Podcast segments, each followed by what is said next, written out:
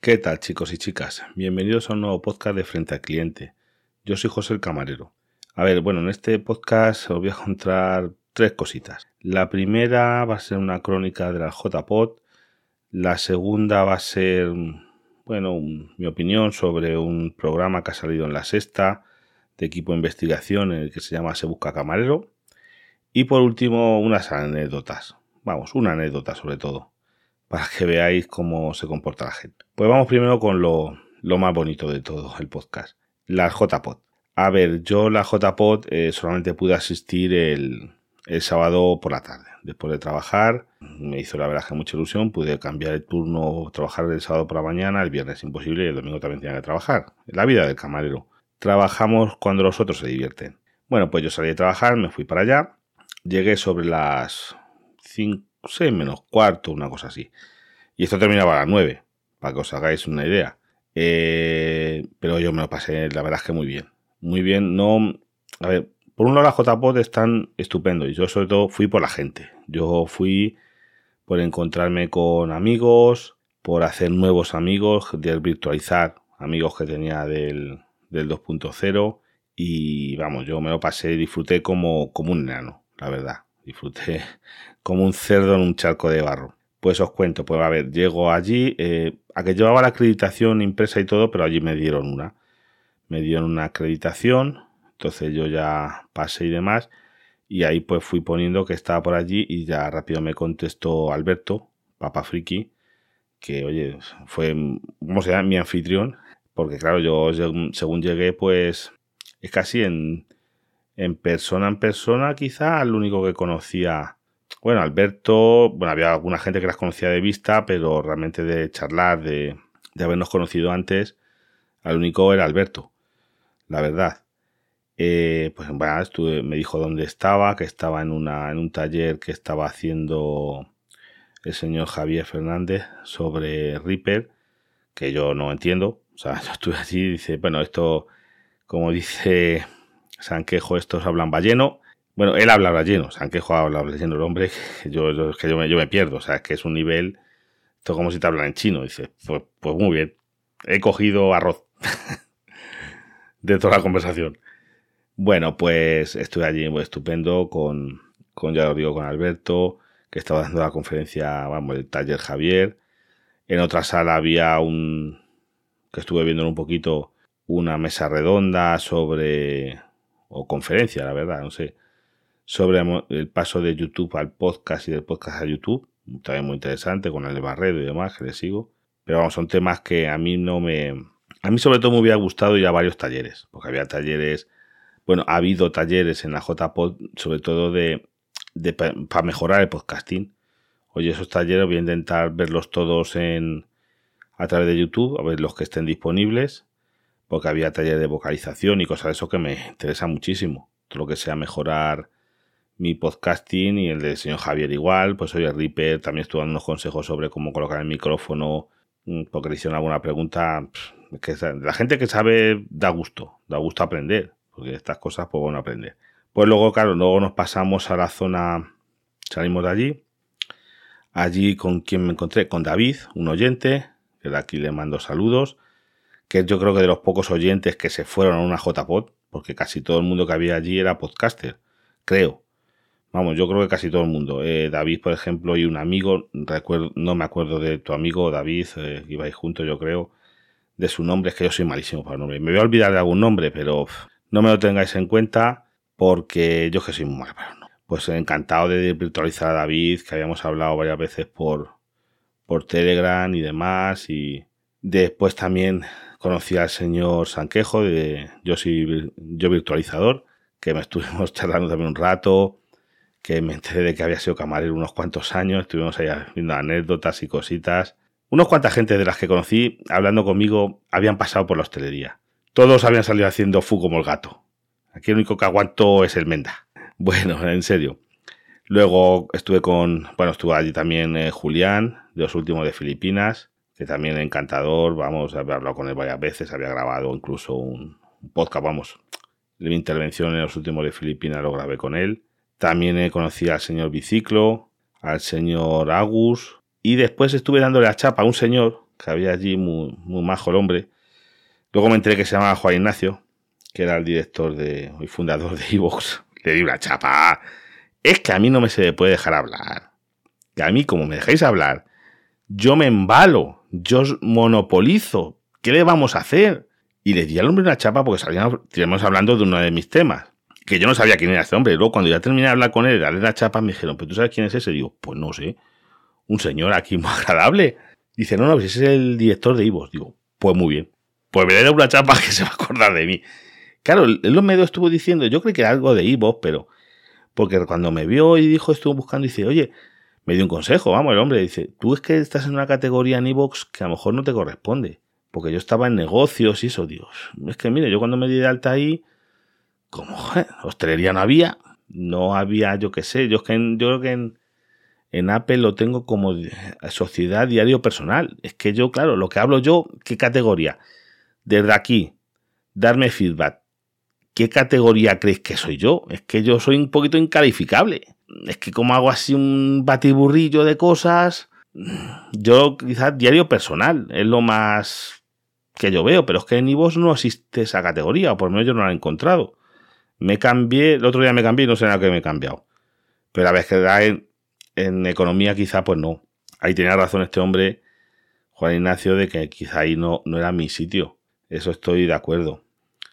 Eh, bueno, luego estuvimos en la entrega de premios, que estuve ahí también con, con Alberto, con, con Javier y, y, Sanquejo, que estuvimos viendo ahí la entrega, a ver si tuviera suerte y a Alberto le tocaba un premio. Porque estaba, vamos, Alberto es que estaba finalista con su podcast de entrevistas, estaba finalista, eh, pero no, no hubo suerte. Pero bueno, le dio un diploma y oye, yo encantado y se dio a conocer más quizás.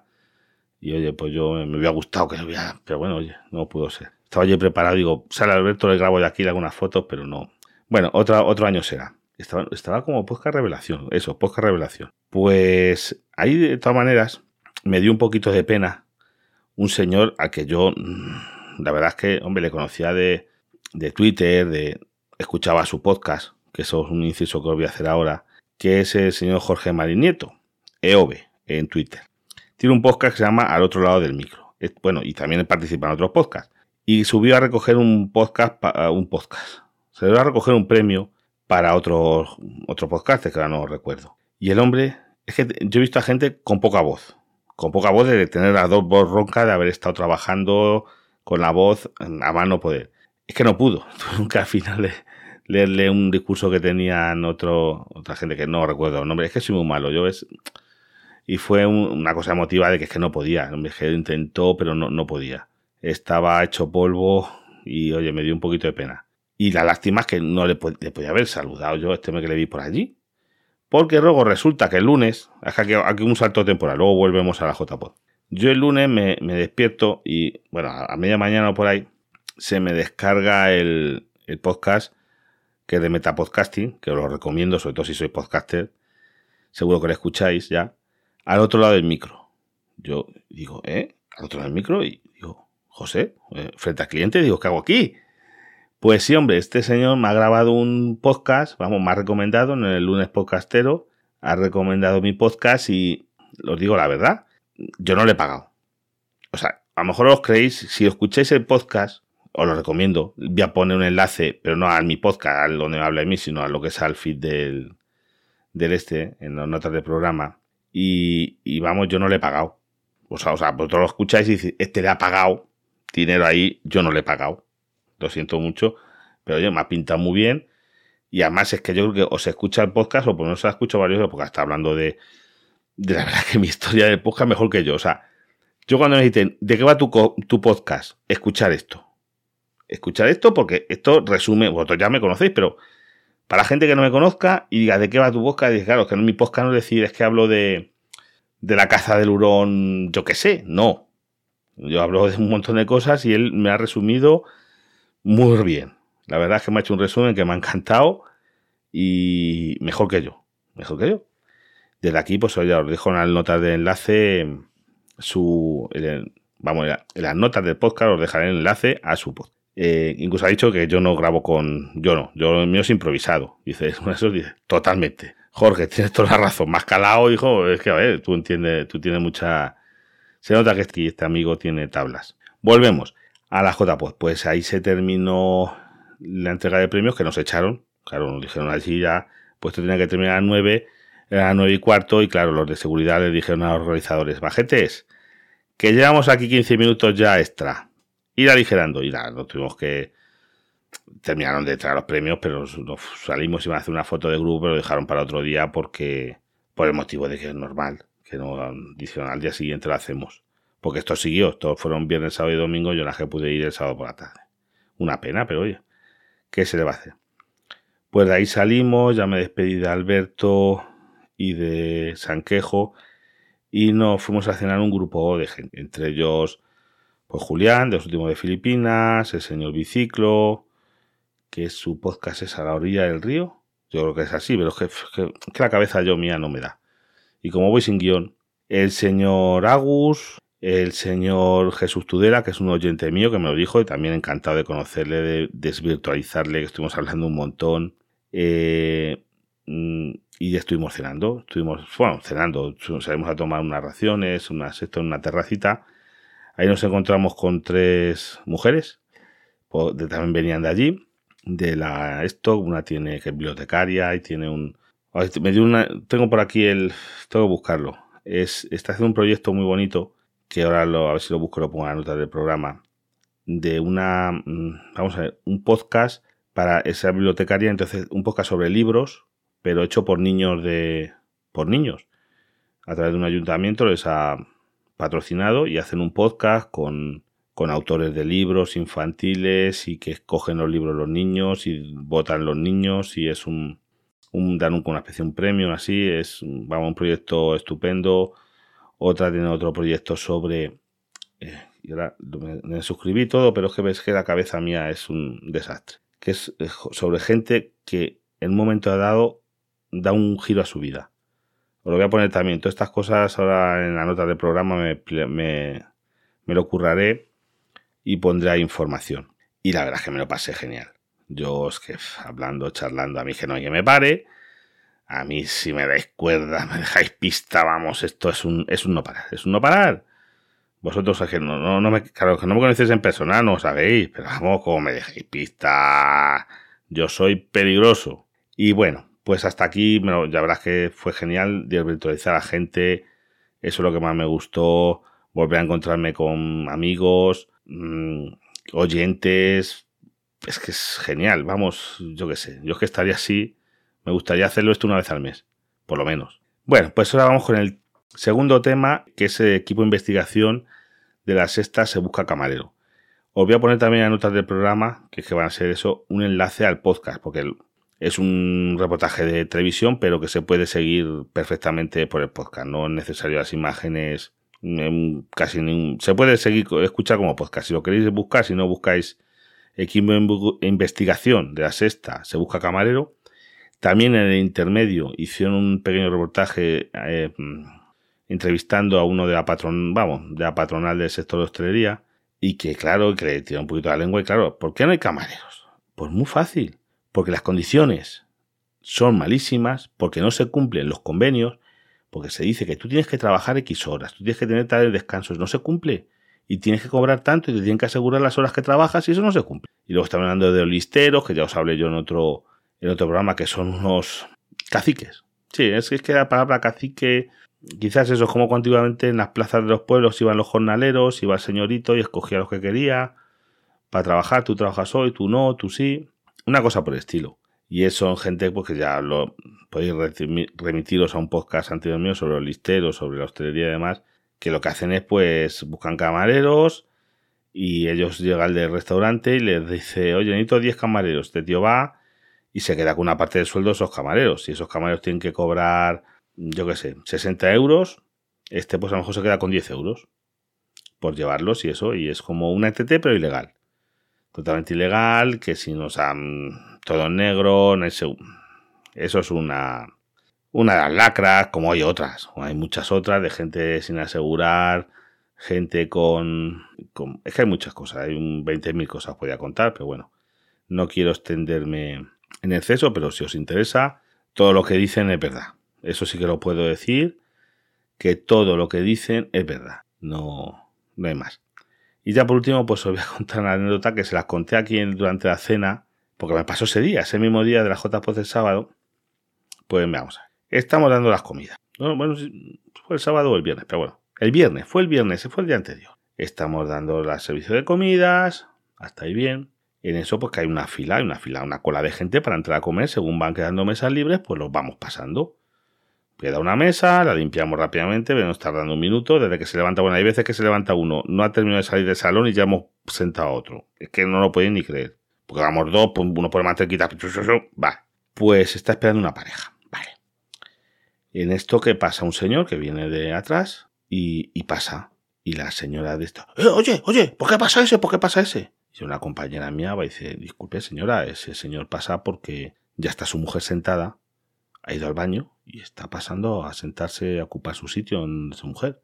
Es que no sé qué, no sé qué. Señora, que no se está colando. Que ese señor está, su mujer sentada, que ya tiene mesa sin nada, y ha ido al baño y ha vuelto. Bueno, ahí ya se montó, ya se ve eso.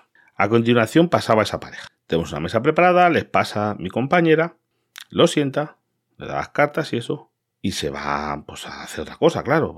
Pues, esto, en eso que cogen, y nos damos cuenta que se han levantado de su mesa y se han sentado en otra, que estaba sucia. Entonces mi compañera va dice, ¿por qué se han levantado ustedes de su mesa? No, no, es que nos daba el aire, no sé qué.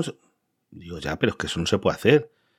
Eh, usted nos tiene que decir que, que, no le gusta la mesa, que no es la adecuada y nosotros le, le, le cambiaremos la mesa, pero usted no se puede sentar en esta mesa.